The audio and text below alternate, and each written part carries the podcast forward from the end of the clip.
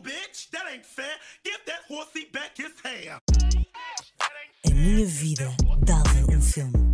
O podcast considerado número um nacional pela própria criadora.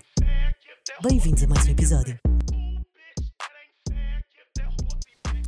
Já está a dar? Maltinha, e eu agora vou começar sempre a cantar. Não, não vou, eu não quero dizer isso a ninguém. Mas eu por acaso queria ser cantora quando era criança.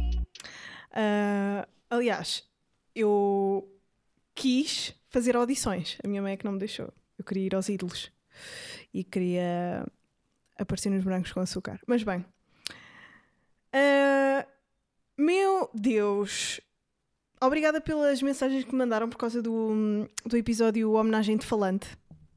Foi querido. Pá, foi querido. Foi um momento. Foi um momento emocional e foi um momento querido da vossa parte. A quem me mandou mensagens. Ahm, o que é que eu tenho hoje para vos dizer? Um, estou é da feliz, pá. Estou é da bem. E estou a gostar eh, deste novo desafio. Está a ser giro. Está a ser. Está a ser diferente e é preciso irmos fazendo coisas diferentes ao longo da vida. Eu comecei a ver uma série, já vos tinha dito, Clickbait, já acabei.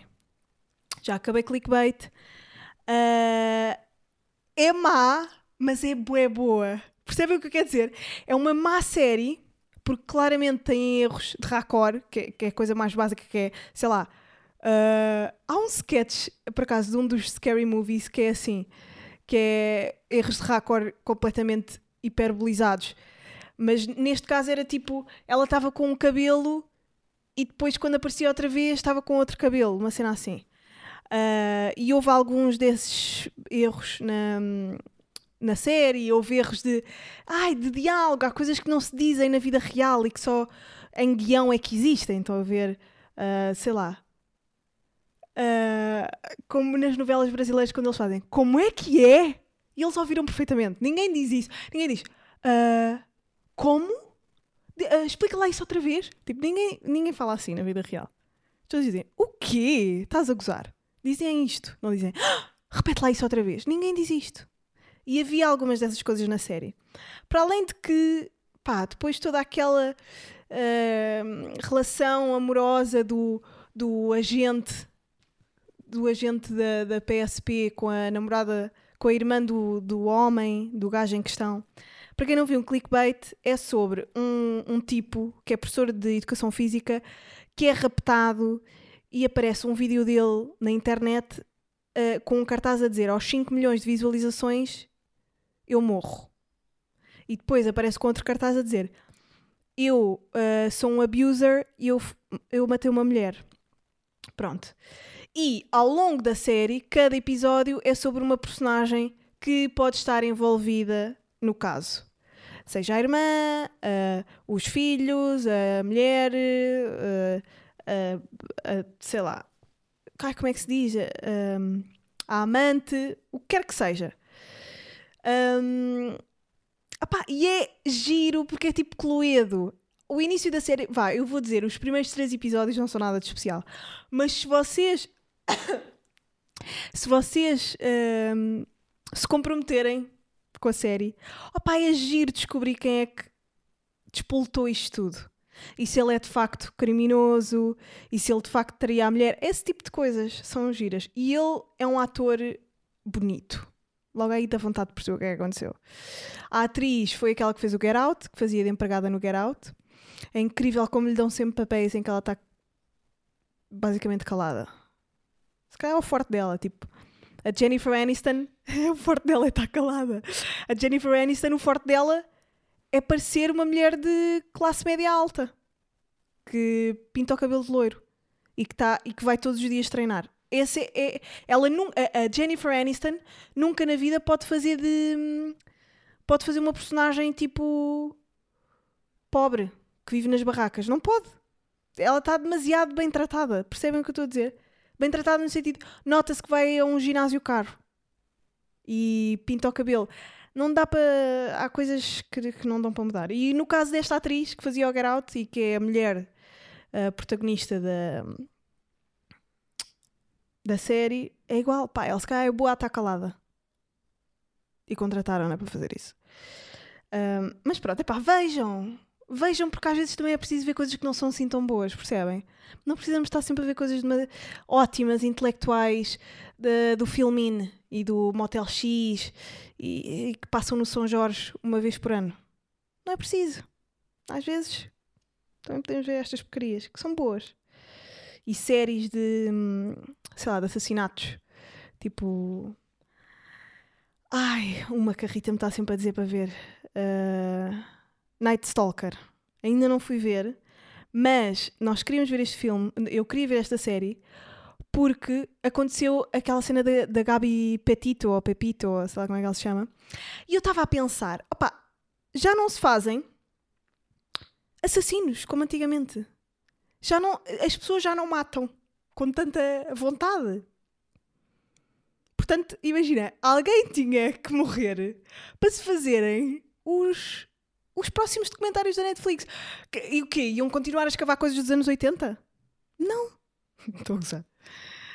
Ahm, mas é estranho isto que aconteceu à miúda, pá, a Gabi Pepito ou Petito. Gabi. Gabi Petito. Porque hum, lá está, parece uma cena anos 80. Não é, um, não é muito natural hoje em dia as pessoas matarem-se com tanta facilidade, porque temos uma vida quase todos, obviamente não todos, mas nós, enquanto ocidentais, somos muito privilegiados e, e vivemos uma vida, pá, com pouca miséria a comparar com aquilo que existia ah, nas grandes crises de antigamente, sei lá. No tempo dos nossos pais vivia-se muito pior, não é? Será que é por isso que se matava tanta gente? E também não existia Twitter. Eu sinto que a nossa cena hoje em dia é Twitter shaming. É odiar as pessoas de uma forma desumana na internet. Por isso é que não nos matamos tanto uns aos outros. E é estranho quando coisas como a Gabi Patito acontecem. Nossa cena já não é matar. É dizer mal no Twitter. Ahm, Mas, já. Vejam clickbait. Não é nada mau. É um bocadinho mau. Mas ao mesmo tempo é bom. Eu não sei explicar. Sabe bem. É como The Real Housewives of Beverly Hills. Ai, que vergonha. Eu estou a ver essa série. Isso não é uma série, isso é um reality show. É tão inútil e tão. Eu não sei porque é que vejo aquilo, mas pá, dá-me.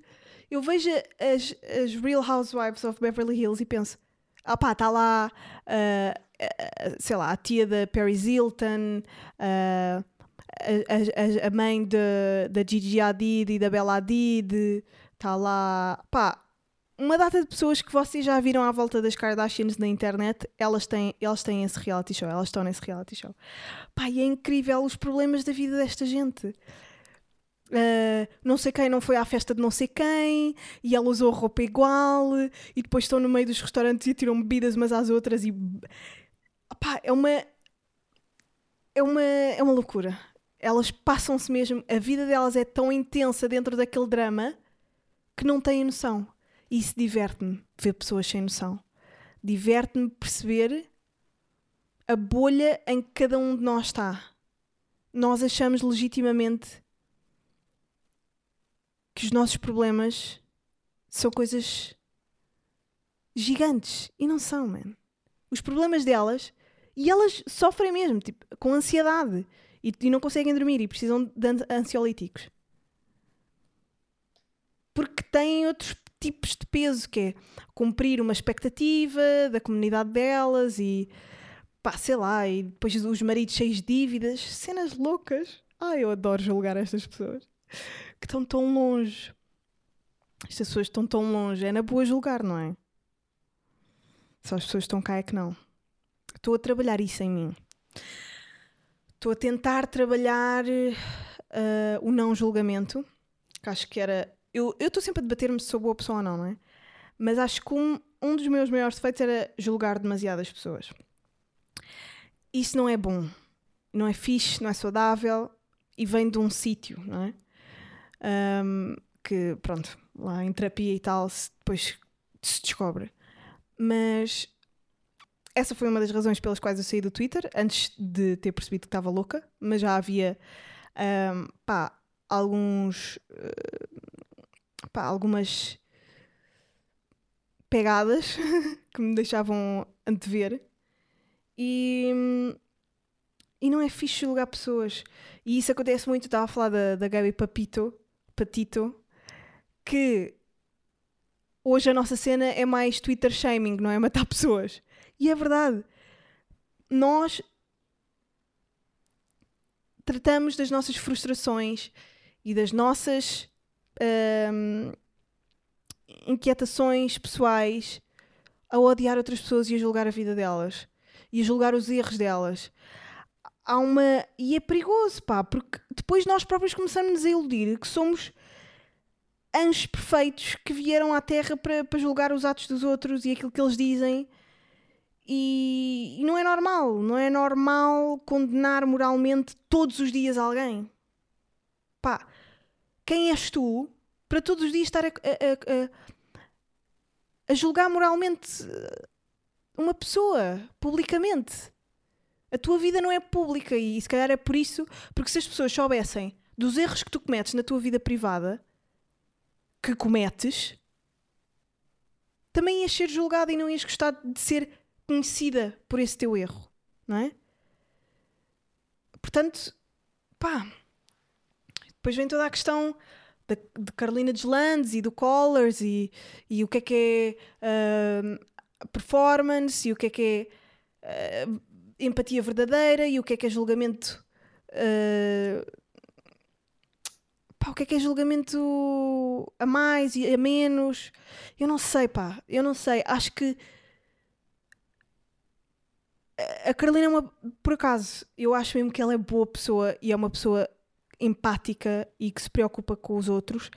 Mas claro que existe uma performance e existe um, um quase achar que é um traço de personalidade uh, a tua luta. E as lutas, ou seja, os ideais não podem ser traços de personalidade. Eu uma vez estava a falar disto com, com o Rui Cruz, um grande comediante, por acaso, uh, se vocês quiserem ir ver as cenas dele, uh, no Comedy Club e estava a falar com ele sobre isto de hoje em dia as pessoas terem causas uh, sociais como traços de personalidade. Aquilo que vocês estão a fazer é tornar as causas falíveis, quando as causas são nobres. Porque ao tornares uma causa um traço de personalidade, tu, sendo um ser humano, tens falhas. E estás a associar uma coisa à outra estás a fazer com que a causa também tenha falhas, porque faz parte de ti. Ou seja, as pessoas vão olhar para as coisas como algo errado, há aqui qualquer coisa que não bate certo. Porquê? Porque é um traço de personalidade, entre aspas, da pessoa, que é falível. Estão a fazer entender? Estás a perceber, Diogo? Ou não estás a ouvir sequer? Achas que, acho que isto faz sentido ou, estava só a dizer palavras? Ok. Uh, porque eu às vezes estou, a ouvir-me e nem me estou a perceber bem. Mas já, yeah, era isso que eu queria dizer, pá. E yeah, penso que estou só a dizer palavras soltas e não sei se as pessoas estão a perceber. Uh, pá, e é isso. Uh, é muito difícil uh, o mundo da internet e eu ando completamente obcecada em analisar estas porcarias todas porque, pá, é difícil. Claro que é mais saudável, se calhar, exprimirmos uh, as nossas um, desilusões do mundo e das pessoas na internet do que andar a matá-las, não é? e do que andar à pera. Mas ao mesmo tempo, sei lá. Às vezes também mais vale matarem-se. Mais vale matarem-se para aí, pá. Não sei. Eu não, tenho, eu não tenho soluções para as coisas. Eu só as questiono. Só as questiono. E questiono-me a mim, boa vezes. O que é que eu estou aqui a fazer? Será que devia eh, ter mais. Uh, dar mais a minha opinião sobre isto, sobre o que esta pessoa está a dizer, sobre o que ela está a fazer, ou mais ela está calada e, pá, e ser aquilo que eu acho que sou, que é uma pessoa que não interessa para nada. Pá, na realidade, eu acho que a grande mudança está aqui. Votar nas pessoas certas, que tu achas que vão tornar o mundo ou o teu país num sítio melhor e educar os teus filhos a serem pessoas empáticas, bondosas e, pá, e, e saudáveis mentalmente e que ajudam os outros sem pedir nada em troca. É isto, pá. Está aqui, descobri a solução do mundo. Descobri a solução. Pá, descobri, é só isto. Mas depois, claro, que existe o ego. E, e ah pá, nós vamos a ver. Todos os ativistas têm um ego, não é? Mas os próprios. pá, e depois. Ah, está bem. Os próprios políticos também têm, não é? Se eles não tivessem um ego, não achavam. Hum, eu, por acaso, sou a pessoa mais acertada para dirigir este país. Claro que eles têm que ser loucos e achar que são. E serem completamente egocêntricos para tu achares que és apto para gerir um país. Estamos todos cheios de ego e. Estamos todos cheios de ego e sei lá. E achamos todos que sabemos o que é que andamos aqui a fazer e nós é que temos as ideias certas e nós é que temos os preconceitos certos e nós é que somos moralmente. pá, moralmente cristalinos e não somos, man. Não somos. Todos, todos fazemos porcaria. Mas é. Pronto. Sabe bem julgar pessoas, pá. Sabe, sabe bem. Por isso é que eu tenho tanta dificuldade em deixar. Porque sabe bem. Sabe bem. Um, por falar em julgar, eu gosto de julgar também para o bem. Porque eu também gosto de ser bem das pessoas. Eu gosto de ser bem. Disse bem do Rui Cruz há bocadinho, por exemplo. É um bom julgamento. Mas o que é que eu ia dizer? Eu, como agora não tenho feito entrevistas, um, estou a tentar aprender a fazer entrevistas melhor neste processo. E eu, mas eu sempre vi imensas entrevistas para casa. E há várias entrevistas que eu gostava de referir, que eu gostava de, de vos sugerir. Pá, e uma delas é In Conversation, está no, no YouTube da página Vulture. In Conversation with Bo Burnham. Há uma coisa engraçada nos comediantes que é eu acho-os muito mais interessantes a dar entrevistas do que a fazerem stand-up. Não sei se vocês também têm isto, mas por exemplo, Kevin Hart, não acho genial, não acho nada de especial a fazer stand-up. Entrevistas dele são a coisa mais entertaining. É super entertaining a dar entrevistas e a fazer entrevistas. Pá, ele agora tem um, tem um programa de entrevistas uh, que, que está a ficar conhecido, ele está assim tipo numa, numa adega ou numa, numa cena de prova de vinhos e entrevista de pessoas tipo Cameron Diaz, uh, atores uh, mais da velha guarda e não sei o quê, e é fixe. E ele é uma pessoa muito cómica no dia a dia. E foi isso que o levou a querer fazer stand-up, não é? E a fazer filmes de comédia. Mas eu acho que os comediantes, por terem uma visão tão própria, cómica e dissecadora da realidade e das pessoas e da sociedade, são bem bons em entrevistas. Porque estão num. estão mais num streaming of consciousness do que num. a, a seguir um guião muito polido. E isso é fixe. E esta entrevista do Bob Burnham é muito fixe porque, por exemplo, isto são coisas que ele nunca falaria no stand-up dele. Ou se calhar falava, porque ele até é meio de explorar as artes na, na cena dele de stand-up.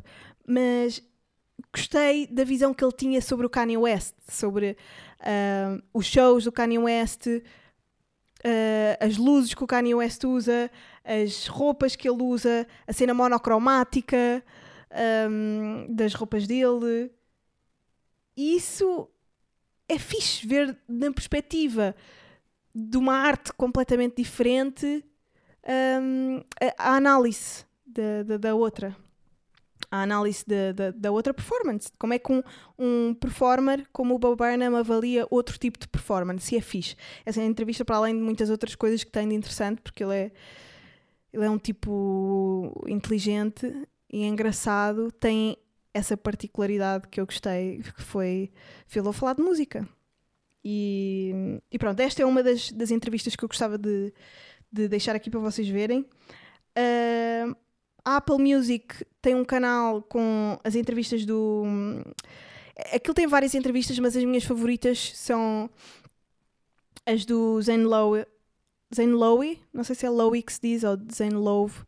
É Zane L-O-W-E. Ele é. Há uma coisa que é ótima quando tu fazes entrevistas, que é.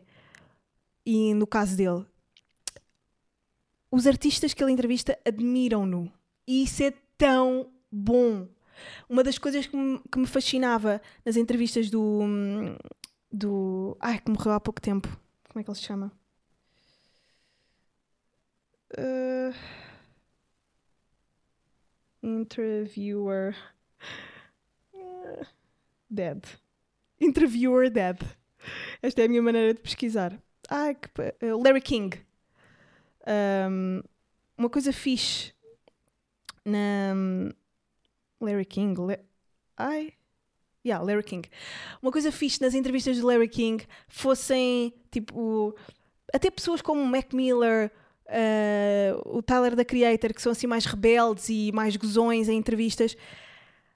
A cena fixe de teres a admiração do entrevistado é que ele quer surpreender-te.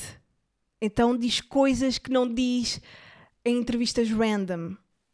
E o Zane Lowe, apesar de não ser tão conhecido, é uma pessoa que está na música há muitos anos. Eh, Ele próprio já foi músico e DJ, não sei o quê, e já entrevistou muitas pessoas e faz boas entrevistas, apesar da idade dele. E opá, são muito boas. E ele é uma pessoa que gosta mesmo de música, e isso é fixe. Isso é fixe. Um, hoje em dia toda a gente faz entrevistas, não é? Uh, porque hoje em dia toda a gente tem uma câmera e um microfone, mas as pessoas não estão mesmo interessadas naquilo que estão a entrevistar. Pá, eu falo por mim, eu, não foi o caso deste podcast, obviamente, mas uh, no trabalho de televisão, pá, tens que entrevistar tudo, até o senhor da, que tem flubbers e criou uma marca de, sei lá, de arroz integral. Dá- tens que entrevistar tudo. Mas quando tu gostas mesmo, e no caso do Zen Low era isso, é, ele é especial a fazer entrevistas e deixa as pessoas num sítio profundo. E de profundidade artística também, a falarem sobre as suas próprias músicas. Já no caso do Larry King, era a idade de ser um posto, não é? A idade é um posto. E, e ele conquistou esse sítio através da, do tempo que teve do tempo que teve cá. Claro que ele com a minha idade, se calhar, eh, também era uma, uma porcaria. se calhar ele com 26 anos era, sei lá, fazia perguntas como és rico, como eu já fiz. És rico. Ahm, diz a verdade, já triste a tua mulher? Não, eu acho que nunca perguntei isto. Mas sei lá, às vezes saem coisas da boca que, enfim. Mas se calhar também fazia estas perguntas. Se calhar hoje em dia, quer dizer, ele já morreu, mas se calhar nos dias de hoje já fazia esse tipo de pergunta. Ai, tenho que carregar isto, merda. Sorry. Quem me dera saber cantar. Perdi o meu raciocínio porque o computador ia ficando sem bateria. Mas estava a dizer, pronto, é isso. Boas entrevistas. É essa, essa eh, as entrevistas do hum, Zane Lowe e, por fim, entrevistas que eu amo, que eu amo, que são com várias pessoas, que é uma coisa difícil de fazer, ah, mas geridas brilhantemente, que são as entrevistas no canal da Hollywood Reporter, as round tables. Ai, tão bom. As round tables. Há uma que, e, são artistas maravilhosos, eu adoro ouvir atores a falar, hum, músicos, atrizes de comédia, atrizes de drama. É tão engraçado ver as experiências diferentes de cada um. Ah, e a maneira como eles falam entre eles. Ah, há uma entrevista em específico que eu amei ah, com atores de comédia e dois deles eram o Sacha Baron Cohen, o, do Borat, e o Jim Carrey. E estavam mais atores lá também ótimos, hum, depois vocês vão ver. E há uma coisa que o Jim Carrey diz ao, ao Sacha Baron Cohen, que é o Borat, ele diz-lhe assim: Quando tu apareceste, hum, eu já estava a começar a fazer menos filmes. A, a minha carreira já tinha começado, já tinha feito o, o- pá, a máscara foi logo das primeiras sensações que ele teve, mas já tinha feito o, o o- aquela cena do aquele filme dele de, de- que não conseguia dizer não, o filme dele em que ele, ele era o Almighty, que era Deus e não sei o que, que foram blockbusters pá, astronómicos que e pá, vocês lembram-se de certeza de ver isso na SIC e na TVI hum, durante anos eh, à tarde, não é? Esses filmes. E eram bons, e eram, era boa comédia. O Jim Carrey era ótimo. E ele disse: quando eu estava a chegar a esse final, tu apareceste com o Borat e eu fiquei com ciúmes. Eu fiquei com inveja, porque tu eras claramente bom. E eu só tinha duas maneiras de lidar com isto. Ou te odiava, ou começava a admirar-te. E eu escolhi a segunda. Por isso, olha, tenho que dizer que o teu trabalho é incrível, vejo todos os teus filmes e é um prazer ver-te crescer uh, da maneira. Pá, e eu fiquei mesmo. Que fiz! Ah! Isto entra-me nas veias, pá! Isto é, estas entrevistas, estas pessoas a falarem assim, esta.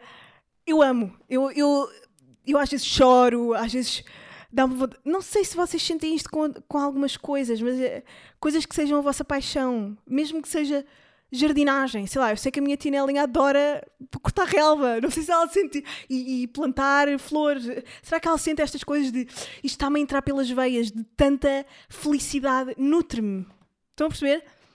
Eu preferia não tomar o pequeno almoço todos os dias e poder continuar a ver entrevistas destas, porque isto nutre-me de uma maneira muito mais rica do que um galão com, uma, com meia torrada, percebem? É esse nível de, de de vibração que eu tenho por estas merdas, pá. Por estas entrevistas. Eu adoro. Meu Deus, eu adoro entrevistas, late night shows, entretenimento. Pá, eu, eu, eu vibro. Eu vibro com estas entrevistas. E há outra roundtable também muito boa, que é com o Robert De Niro, o Shia LaBeouf, Jamie Foxx, uh, Tom Hanks e Adam Sandler. Olhem-me esta round table de atores. Pá, é uma loucura. Ver estas pessoas todas a conversar.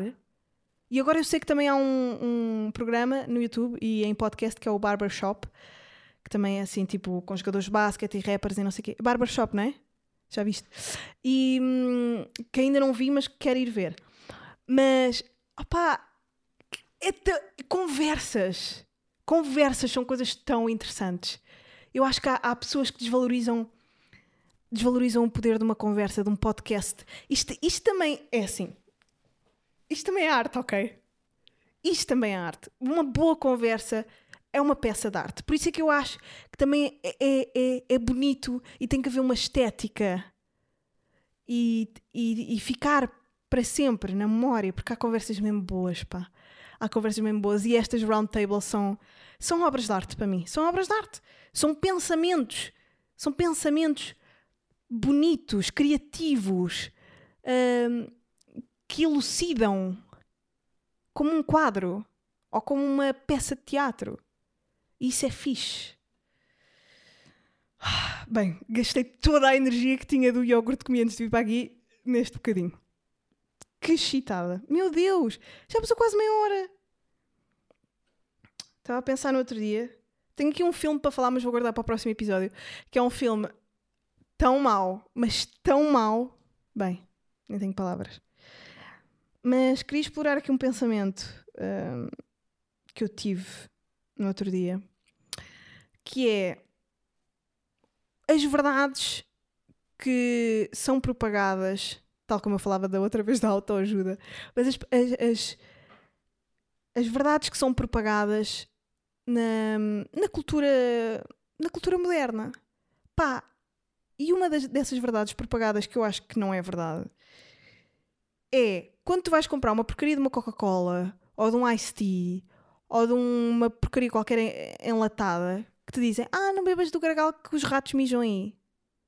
Pá, não há assim tantos ratos para, se, para mijarem em todos os gargalos de todas as garrafas. Quem é que inventou isso? E quais são as fábricas que têm tantos ratos lá dentro. A Azai não vai a essas fábricas? Não há limpeza nessas fábricas de marcas eh, multinacionais milionárias? Eh, vão dizer que a Coca-Cola está cheia de ratos. Ah, não, mas pode ir para um, para um centro comercial com ratos. Mas não há assim, não há assim tantos ratos a mijarem. E porquê que eles, de todos os sítios, iam decidir mijar em cima de uma garrafa? De todos os sítios, Porquê é que iam escolher aquilo? Se tem um chão, se tem uma relvinha, se tem um cartãozito ali à beira, vão decidir ir para cima de um tal frio para quê? Quem é que se lembra de algum dia mijar em cima de uma garrafa? Ninguém. Os ratos não mijam em cima das garrafas. Eu não sei quem é que inventou isso. Eu vou beber tudo sem limpar. tudo. Era só isso. Pá, porquê é que eu penso nestas coisas? Também não sei. Também não sei. É do tempo a sós. Provavelmente. Mas é estas coisas. Parem de mentir, pá. Parem de mentir. Vocês nunca na vida viram um rato a mijar para cima de uma garrafa. Espero que tenham gostado deste episódio. Ahm, e é tudo por hoje. Ah, as minhas condolências à família da Gabi Petito. Ahm, espero que façam jus à sua vida num bom documentário de Netflix. Ahm, vejam as entrevistas do Bob Burnham, da Apple Music no YouTube, do Hollywood Reporter e bebam refrigerantes do Gargal sem limpar. Até à próxima.